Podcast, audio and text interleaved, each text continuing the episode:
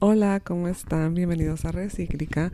Espero que estén súper bien y quiero más que nada agradecerles a todos los que compartieron mi podcast porque logré llegar a la meta de los 100 escuchas en Spotify. Te pone ciertos parámetros a cumplir dentro de los primeros 60 días. Eh, yo tenía subir un episodio y llegar a los 100 escuchas. Después de esto se empiezan a abrir otras metas a cumplir, pero esta era la primera y de aquí empieza la monetización.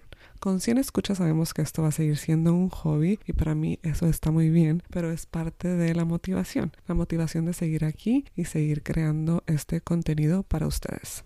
Quería pedir una disculpa porque este no va a ser un episodio como tal y ya sé que llevo como varias semanas así, pero es que ya les había comentado, tengo a mi hija que de hecho me está diciendo que si le sirvo naranjas, pero le dije, ¿sabes qué? Dame un segundo, ahorita subo y bueno, quería darles un adelanto de lo que va a ser el episodio que yo espero poder subir, que no va a ser hoy, pero va a ser esta semana, donde les voy a compartir una experiencia personal con el fast fashion.